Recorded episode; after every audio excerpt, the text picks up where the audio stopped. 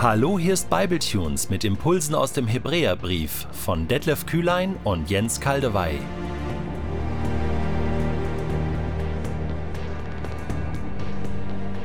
Der heutige Bibletune steht in Hebräer 2, die Verse 5 bis 9 und wird gelesen aus der neuen Genfer Übersetzung. Dazu kommt noch etwas. Gott hat die zukünftige Welt, um die es in unserer Verkündigung geht, nicht den Engeln unterstellt. Es gibt eine Stelle in der Schrift, an der ausdrücklich gesagt wird, was ist der Mensch, dass du Gott an ihn denkst? Was ist der Menschensohn, dass du dich um ihn kümmerst? Du hast ihn für eine kurze Zeit geringer gemacht als die Engel, dann aber hast du ihn mit Herrlichkeit und Ehre gekrönt und hast ihm alles unter die Füße gelegt. Der, von dem hier die Rede ist, ist es, dem Gott alles unterstellt hat. Mit anderen Worten, es gibt nichts, worüber er nicht der Herr wäre.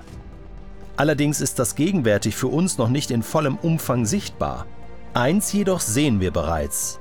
Er selbst, Jesus, der für eine kurze Zeit geringer war als die Engel, ist jetzt aufgrund seines Leidens und Sterbens mit Herrlichkeit und Ehre gekrönt.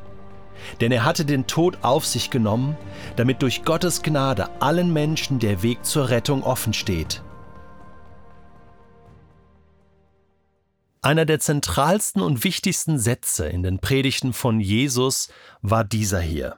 Die Zeit ist gekommen, das Reich Gottes ist nahe, kehrt um und glaubt diese gute Botschaft. So kannst du es zum Beispiel in Markus 1, Vers 15 lesen. Und damit markiert Jesus einen Umbruch, einen Neuanfang. Das Reich Gottes, die Königsherrschaft Gottes ist bereits angebrochen, sichtbar, spürbar, noch nicht vollumfänglich da, so wie im Himmel, aber angebrochen.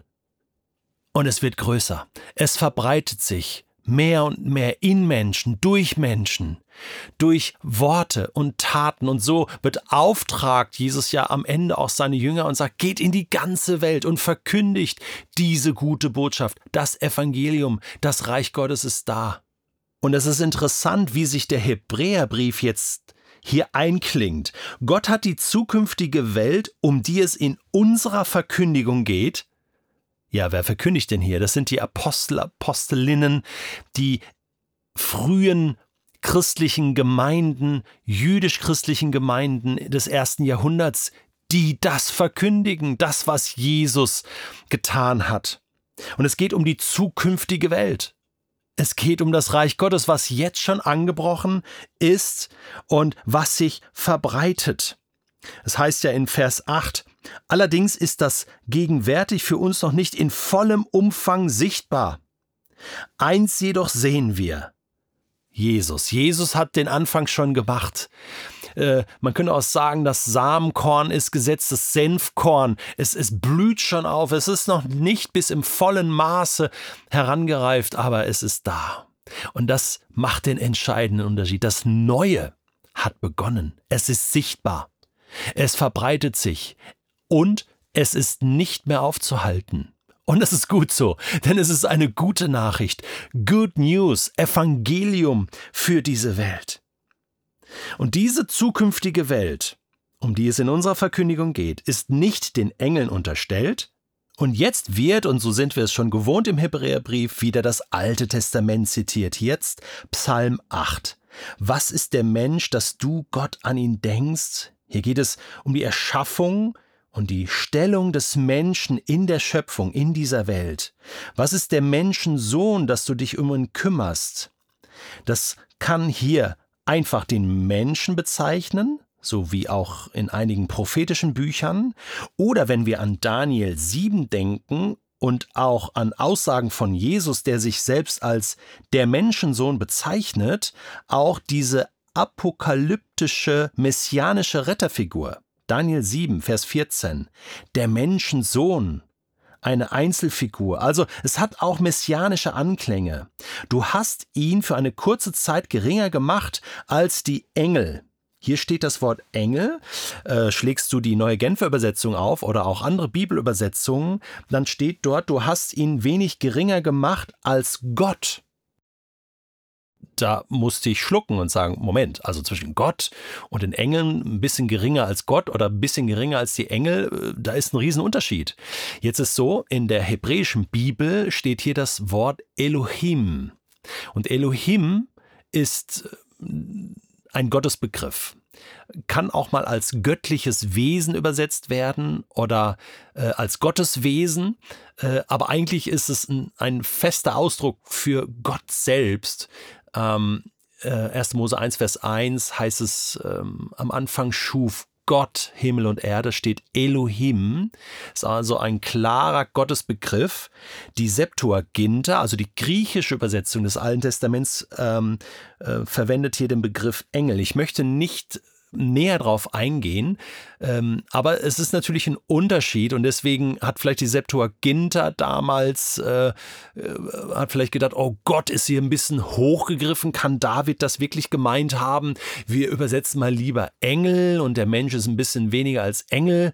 Es sind beide Versionen möglich und der Hebräerbrief entscheidet sich für die Version Engel. Und deswegen müssen wir dem jetzt nachgehen. Also geringer gemacht als die Engel, dann aber hast du ihn mit Herrlichkeit und Ehre gekrönt. Also, das ist die Aussage im Psalm 8 und die ist unstrittig. Das heißt, der Mensch wird hier mit Ehre und mit Herrlichkeit gekrönt. Das erinnert an die Schöpfungsgeschichte, dass Gott den Menschen in seinem Bilde erschaffen hat und damit ist er Repräsentant dieser Schöpfung, dieser Erde und ist mit Herrlichkeit und Ehre gekrönt. Also mindestens den Engeln gleichgestellt in dieser Welt. Die Engel haben einen Job in der unsichtbaren Welt, wir als Menschen in dieser Welt. Aber wir wissen auch, dass wir immer wieder scheitern mit dieser Verantwortung und Aufgabe. Und so deutet Psalm 8 auch schon an, hey, da muss der wahre Mensch kommen, der diesen Job macht.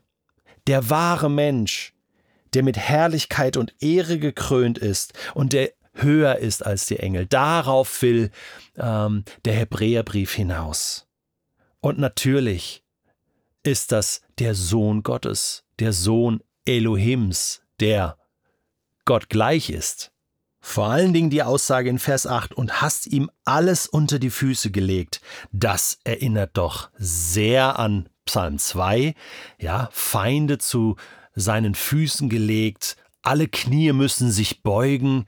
Das erinnert schon sehr an den Messias, an Jesus Christus, den Sohn Gottes. Und deswegen heißt es dann auch hier, der, von dem hier die Rede ist, ist es, dem Gott alles unterstellt hat. Mit anderen Worten, es gibt nichts, worüber er nicht der Herr wäre.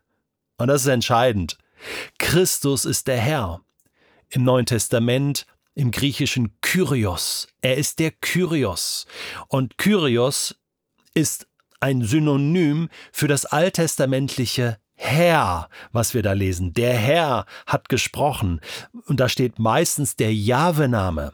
JHWH, dieser unaussprechliche Name, dieser heilige Name, Kyrios, ja, Christus ist der Kyrios, der Herr. Alles ist ihm unterstellt. Es gibt nichts auf dieser Welt, kein Mensch, kein Tier, kein Ding, kein, kein Atomteilchen, worüber Christus nicht Herr wäre, regiert.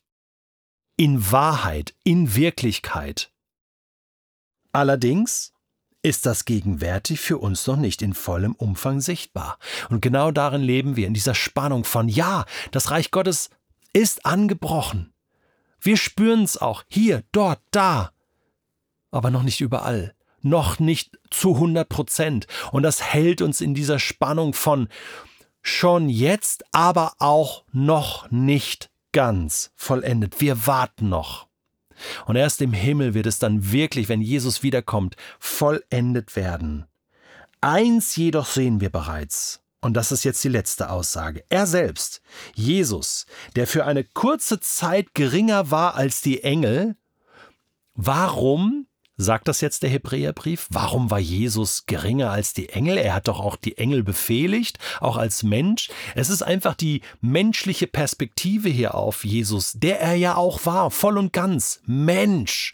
Hier in Anlehnung an Psalm 8, er war geringer als die Engel, eben sichtbar in dieser Welt und zu dem Zeitpunkt nicht mehr in der himmlischen Welt. Aber das ist jetzt nicht entscheidend, sagt der Hebräerbrief. Er ist jetzt aufgrund seines Leidens und Sterbens mit Herrlichkeit und Ehre gekrönt. Hier wird Psalm 8 quasi ausgelegt und auf Jesus angewendet, denn er hatte den Tod auf sich genommen und damit den Tod der ganzen Menschheit und damit durch Gottes Gnade allen Menschen den Weg zur Rettung geöffnet.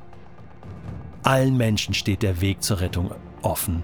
Und wie das vor sich gegangen ist, warum der Tod von Jesus der Türöffner war für die gesamte Menschheit, das werden wir jetzt in den nächsten Abschnitten und Kapiteln noch genauer erklärt bekommen vom Hebräerbrief.